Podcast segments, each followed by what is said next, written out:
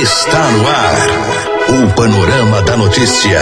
Um relato dos últimos acontecimentos nacionais e internacionais. Uma narrativa da história, da qual você faz parte. Olá Rio Paranaíba, olá Alto Paranaíba. Hoje, quarta-feira, 11 de setembro de 2019, está começando a edição número 32 do Panorama da Notícia, o seu diário de notícias da manhã. Panorama da Notícia, um programa jornalístico com abrangência regional no Alto Paranaíba. Eu sou Gilberto Catiz, junto com Silvana Ruda. Bom dia. Bom dia, Gilberto. Bom dia aos ouvintes da Rádio Paranaíba. Você pode ouvir o Panorama da Notícia em 99,5 em mais de 15 cidades do Alto Paranaíba e também através das plataformas digitais. Estamos ao vivo também em vídeo no site paranaíbafm99.com.br. O céu hoje amanheceu aberto e neste momento registramos média de 22 graus de temperatura em Rio Paranaíba. A previsão para hoje é de sol com algumas nuvens e não deve chover. A máxima para hoje deve chegar aos 34 graus e a mínima não passa dos 21. A umidade relativa do ar poderá atingir os 71%. Estamos no inverno brasileiro. Essa é a Rádio Paranaíba FM, a rádio que a sua voz, cobertura e alcance para milhares de ouvintes. Para falar conosco, mande nos WhatsApp pelo telefone 3855-9195, um oferecimento de CEMIG. O nosso compromisso é com a informação séria e imparcial. É o jornalismo da Paranaíba FM disponibilizando seu espaço a serviço da comunidade neste país chamado Brasil. Mais um dia está começando, é mais uma oportunidade de sermos ainda mais felizes. Você está na Rádio Paranaíba, rádio que é a sua voz. Bom dia. Confira agora os principais destaques da, do Panorama da Notícia desta quarta-feira. Nesta edição do Panorama da Notícia, você vai saber que. Semear coletivo da UFV Campus Rio Paranaíba promove integração entre comunidades universitária e Rio Paranaibana. Após retirar radares da BR-365, a empresa retira radares da BR-354 entre Patos de Minas e São Gotardo. Polícia Civil realiza operação Prende Homem, aprende armas e dezenas de munições em Serra do Salitre. Pista ruim faz motorista capotar a BR-354 em Carmo do Paranaíba. Tudo isso e muito mais aqui no Panorama da Notícia. A pessoa. A pessoa bem informada está à frente de seu tempo. Está no ar o Panorama da Notícia. Agora 10h33. Confira agora no Panorama da Notícia a principal informação desta manhã. A quarta edição do Semear Coletivo aconteceu no, no saguão do pavilhão de aulas do campus Rio Paranaíba na última quinta-feira. O objetivo foi valorizar os produtos locais apoiados pelos projetos desenvolvidos no campus, além de dar visibilidade para artesãos e pequenos produtores do município. A iniciativa da Diretoria de Extensão e Cultura teve a parceria do time Enactus da UFV Campus Rio Paranaíba e da seção sindical dos docentes da UFV FV Aspulve Rio Paranaíba. Durante o evento, o público teve acesso ao artesanato e produtos de três projetos do time Enactus do FV CRB. Mulheres de Chás, que trabalha com a aceleradora de negócios por meio de empoderamento de produtores de artigos eh, man, uh, manufaturados e valorização regional dos seus produtos. Resíduo de valores cujo, cujo objetivo é estimular as pessoas a produzir e comercializar produtos artesanais a partir da coleta de óleo usado na cozinha. E o projeto Q, que busca o reconhecimento socioeconômico dos produtos dos produtores de queijo de Minas, do queijo Minas artesanal no Cerrado.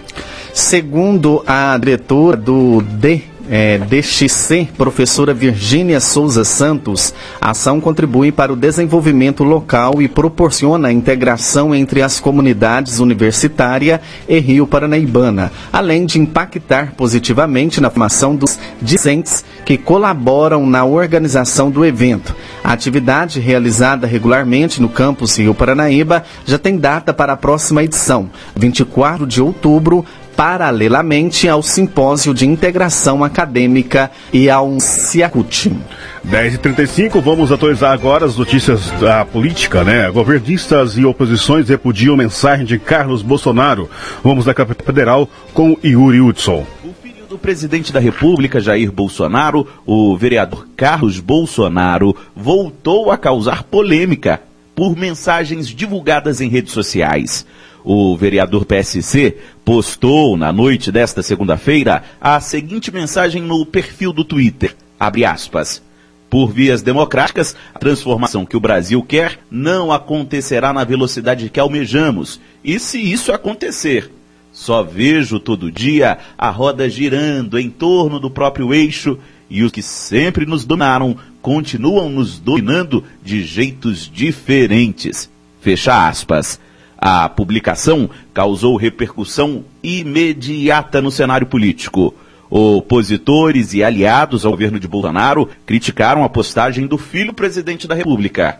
O vice-presidente, general Hamilton Mourão, presidente interinamente, que já protagonizou discussões públicas com Carlos, afirmou que a democracia é importante e deve ser mantida. Fundamental, são pilares da civilização ocidental. Vou repetir para você: pacto de gerações, democracia, capitalismo e sociedade civil forte. Sem isso, a civilização ocidental não existe. O presidente do Congresso, Davi Alcolumbre, do Democratas, ponderou que as declarações, seja do filho do presidente ou de qualquer outra pessoa, no sentido de enfraquecer a democracia, tem que ser desprezada. Uma manifestação ou outra em relação a esse enfraquecimento é, tem, é, da minha parte, o meu desprezo. Eu confio na democracia. Já o presidente da Câmara, Rodrigo Maia, sustentou que falas do tipo colocam em dúvida a solidez democrática que há no Brasil e atrasam a recuperação econômica. Todas as frases que vão contra a democracia liberal, elas geram danos né, na confiança do nosso país. Após a repercussão, Carlos Bolsonaro publicou uma nova mensagem dizendo que apenas deu uma justificativa aos que cobram mudanças urgentes. De Brasília, Yuri Hudson. E ao estilo CPMF, governo planeja imposto por movimentação bancária. Continuamos com Yuri Hudson.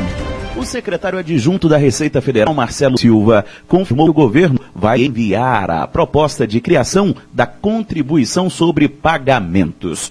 A alíquota funciona nos padrões da extinta CPMF, conhecida como Imposto do Cheque.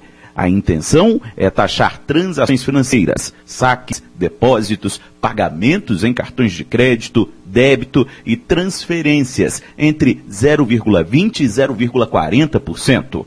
Em contrapartida, segundo Silva, o governo reduziria paulatinamente até a extinção o imposto sobre a folha de salários e o imposto sobre operações financeiras, o IOF.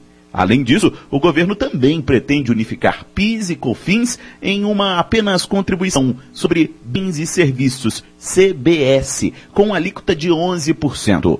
A proposta não chegou ao Congresso, mas foi apresentada pelo secretário da Receita em uma palestra em Brasília.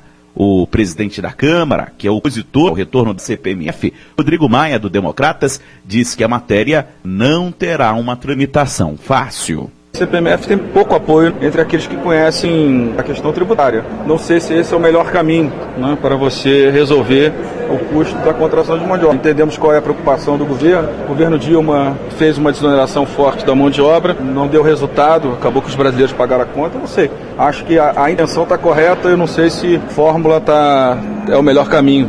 Mas a proposta é polêmica. O próprio presidente Jair Bolsonaro já manifestou publicamente resistência ao retorno da CPMF ou algo parecido com ela. No entanto, na semana passada, Bolsonaro chegou a afirmar que estaria disposto a ouvir e entender a proposta do ministro da Economia Paulo Guedes. De Brasília, Yuri Hudson. Os detalhes da notícia com Alexandre Garcia. Bom dia, hoje é 11 de setembro, 18 anos atrás, aviões se jogavam contra o prédio das Torres Gêmeas em Nova York e contra o Pentágono nos Estados Unidos, né, uh, iniciando um novo tipo de guerra. Cada um tem a sua lembrança. Eu fazia uma palestra no Centro de Convenções em Belo Horizonte, quando me entregaram um bilhetinho dizendo que aviões estavam atacando as Torres Gêmeas. Eu não entendi. Né? Pensei que fosse alguma promoção do evento para depois fazer algum sorteio, alguma coisa. Depois me confirmaram e eu disse: olha, sendo verdade, inicia-se um novo tipo de guerra. Uma guerra movida pelo terrorismo, uma guerra em que os atacantes são de baixo custo, provocando grande destruição. E foi o que a gente viu depois disso, né? Carros atacando na França, matando muita gente, sujeito entrando na redação de jornal em Paris, metralhando todo mundo, né? Uh, e, as democracias se reforçando para evitar isso. Né? Os americanos responderam construindo um memorial aí embaixo e em cima subiram um, um novo prédio, igual, igualzão, mas da mesma altura do anterior e tão forte que é capaz de resistir a ataques semelhantes. Foi a resposta dos Estados Unidos. Ontem pela manhã, a 65ª Operação da Lava Jato prendeu Márcio Lobão, filho do ex-senador Edson Lobão, que também foi governador eh, eh, do Maranhão, que foi ministro de Lula, ministro de Dilma. Né? Ele não tem explicações para o crescimento do patrimônio dele, que está em 44 milhões, cresceu uma média de, de 3,5 milhão por ano, né, uh, num período entre 2008 e 2011, exatamente o período em que o pai dele, Edson Lobão, foi uh, ministro de Minas e Energia de Lula, de Dilma, e em que o irmão dele, suplente do pai, assumiu o Senado. O pai e o irmão também estão respondendo a, a, a, a investigações da Polícia Federal. Né? E eu lembro quando Edson Lobão trabalhava no Correio Brasilense, né, era colega em Brasília, né, era um, repórter, pobrinho, se vestindo assim, é, muito, muito discretamente, né, depois entrou na política e subiu como um torpedo no seu patrimônio, virou um milionário. A política é, tinha essas coisas, espero que esse verbo no passado se mantenha, né, que a gente não tenha essas coisas de novo. O ex-presidente do TCU, o ministro Haroldo Cedraz e o filho dele, o advogado Tiago, foram isentados eh, de, de, de, qualquer suspeita num caso em que a Procuradoria-Geral da República viu tráfico de influência e mandou para o Supremo e o Supremo não aceitou a denúncia e isentou os dois por 3 a 2 na segunda turma. Né? A justificativa do 3 a 2 é que o, o advogado Tiago eh, era advogado da UTC e, e, a acusação era de que ele teria recebido propina para traficar a influência, no caso, da, se não me engano, da construção da usina de Angra, né, Angra 3, lá no Tribunal de Contas da União. O, e, e, por fim, eh, eu gostaria de contar aqui, eh, repetir aqui algo que os ouvintes de, de, Feira de Santana já ouviram, né? Ontem conversando com o Wilson Barbosa, que é apresentador eh, do Bom Dia Feira, que estava fazendo 17 anos, eu 16 anos com eles, eh, me contou que for, fora colega da Faculdade de Direito eh, da Católica de Salvador, o futuro, né, provavelmente futuro, Procurador-Geral da República, Augusto Aras, e que ia com ele durante quatro anos, os dois no mesmo carrinho, de Feira de Santana a Salvador para irem à aula. E me deu garantias de que a escolha foi excelente, é uma pessoa discreta, estudiosa e bem centrada, né, com janelas abertas para todos os lados ideológicos e, e políticos. Né? Uh, então, eu já tinha dito aqui para os nossos ouvintes que seria isso, e ele me confirmou. Né? Então, uh, eu estou contando isso porque o candidato Augusto Aras, candidato a procurador-geral, indicado pelo presidente Bolsonaro, disse o Wilson Barbosa que foi uma boa indicação, ontem esteve com o presidente do Senado já preparando o caminho para a sabatina e depois para a votação no plenário. A sabatina vai ser na semana que começa na segunda-feira, dia 23 próximo. De Brasília, Alexandre Garcia. Agora das 45 A polícia. A serviço da comunidade. Um homem de 39 anos foi preso na cidade de Serra do Salitre durante uma operação de combate a roubos e furtos na zona rural, deflagrada pela Polícia Civil de Patrocínio em parceria com o Departamento Estadual de Crimes contra o Patrimônio de Belo Horizonte, amanhã desta terça-feira. Segundo a delegada de Polícia Civil, Ana Cláudia Pádua Passos, a operação estava em curso há cerca de três meses e visava desarticular uma associação criminosa formada na região região que atuava furtando insumos agrícolas, combustível, tratores e gado na zona rural. Após a expedição de mandatos de busca e apreensão, o suspeito Arlon Cardoso Pereira, de 39 anos, foi preso por suspeita de posse ilegal de arma de fogo. Na casa dele foi encontrada quatro armas de fogo e munições de calibre diversos. Apontado como possível membro da quadrilha, Arlon foi atuado, autuado e será conduzido pela, pela para a, a, cadeia de patrocínio. A operação dará continuidade aos trabalhos com o intuito de identificar o líder da associação criminosa e os demais envolvidos.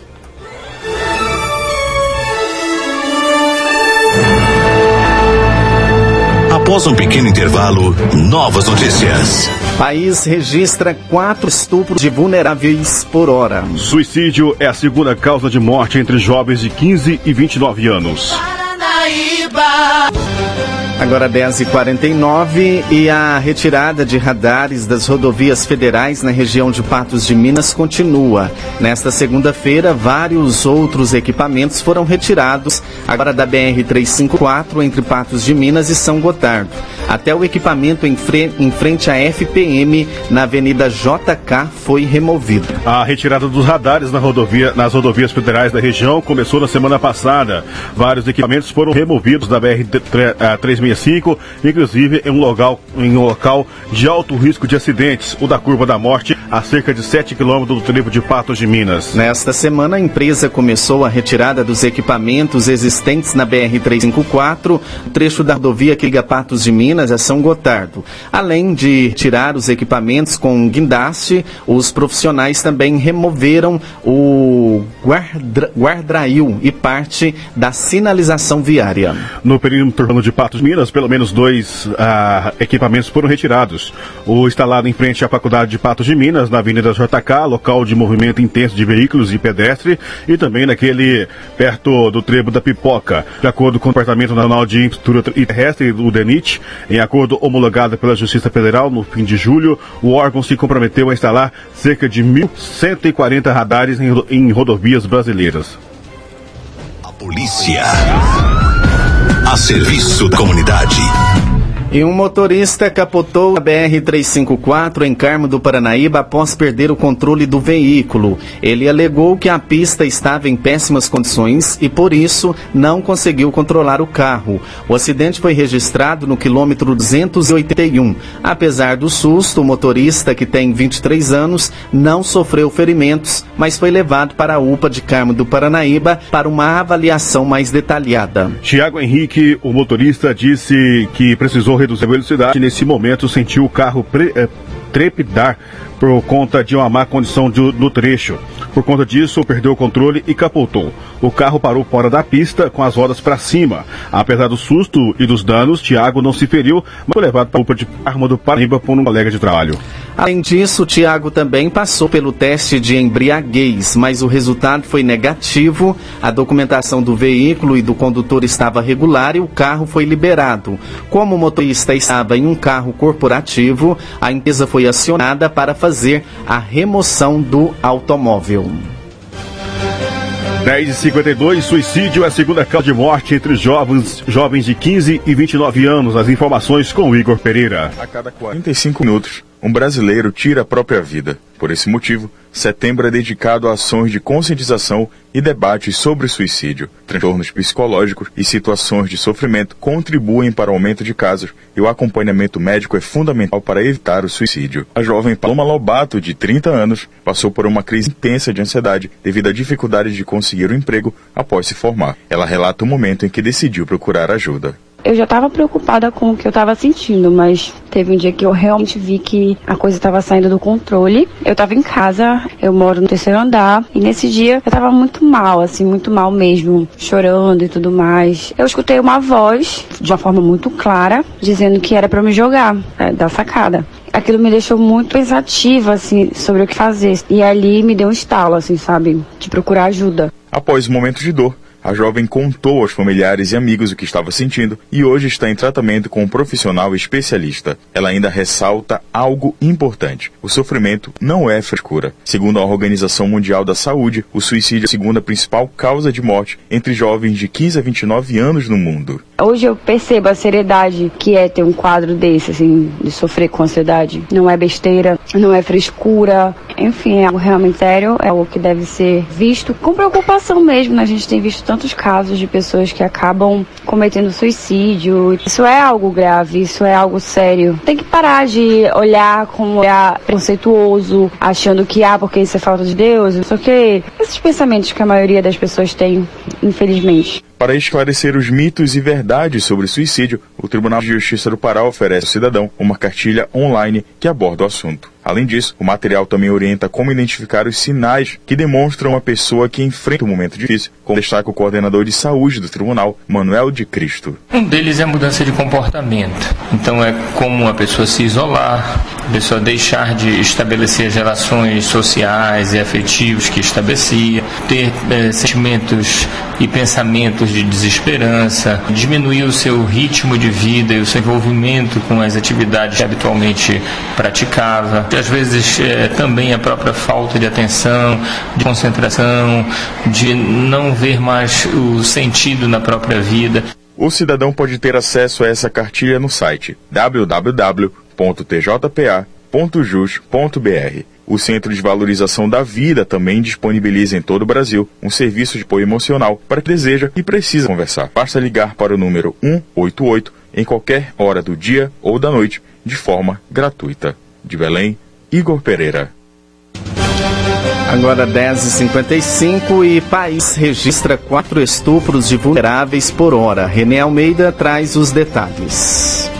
Quatro meninas até 13 anos são estupradas por hora no país. Isso é o que revelou o Anuário Brasileiro de Segurança Pública, divulgado nesta terça-feira. O documento apresentado pelo Fórum Brasileiro de Segurança Pública registra 66.041 casos de estupro em 2018. O número é recorde desde 2007, quando o anuário começou a ser feito. Das ocorrências, 51% envolvem mulheres negras e 54% meninas de até 13 anos consideradas vulneráveis pela lei. O diretor-presidente do fórum, Renato Sérgio de Lima, chama a atenção para os números da violência doméstica. O problema da violência não vai ser resolvido com uma receita mágica, com um discurso valente apenas de que agora a gente está re reduzindo a criminalidade.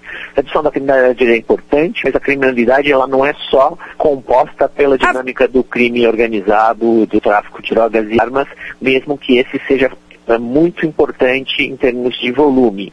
Mas quando a gente olha os números de estupro, a gente percebe o quão distante estamos de um país civilizado. O anuário também revelou a média de um registro de violência doméstica a cada dois minutos, com 263 mil casos em 2018.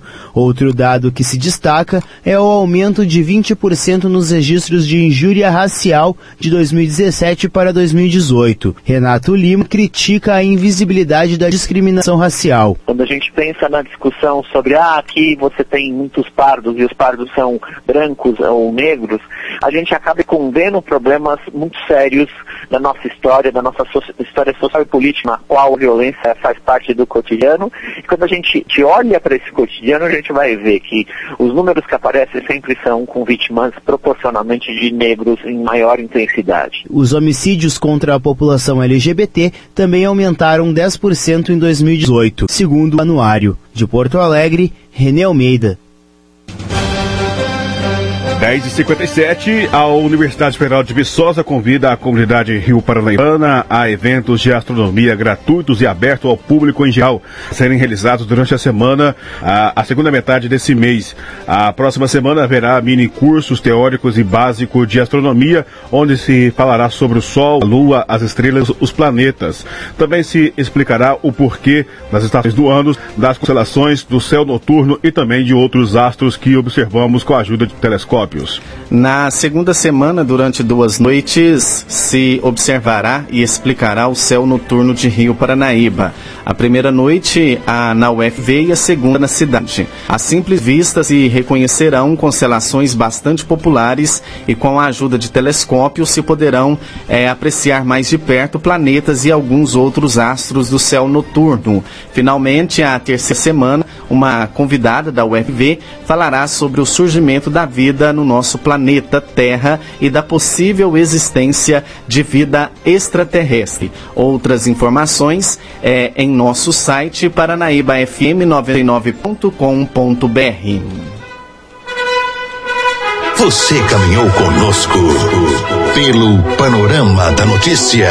O conhecimento dos fatos faz de você um cidadão ativo. 10h59, Panorama Notícia, oferecimento de seguir. Esse foi o Panorama da Notícia, edição de número 32 desta quarta-feira, 11 de setembro, ano 2019, com a apresentação de Gilberto Martins e Silvano Arruda. Panorama da Notícia, produção do Departamento de Jornalismo da Paranaíba FM. Você pode rever e escutar novamente em seu computador e smartphone. Em instante, ele estará disponível em áudio e em vídeo também em nosso site, paranaíbafm99.com.br. O Panorama da Notícia é multiplataforma. Além do site, você encontra esse programa disponível também também no YouTube e no podcast do Spotify. Agradecemos o carinho de sua audiência e continue com a programação da Paranaíba FM. A seguir tem o giro pelo meio artístico. Mais informações decorrida do dia em nossa programação ou em nosso site. Fique com Deus. Bom dia, Rio Paranaíba. Bom dia, Alto Paranaíba.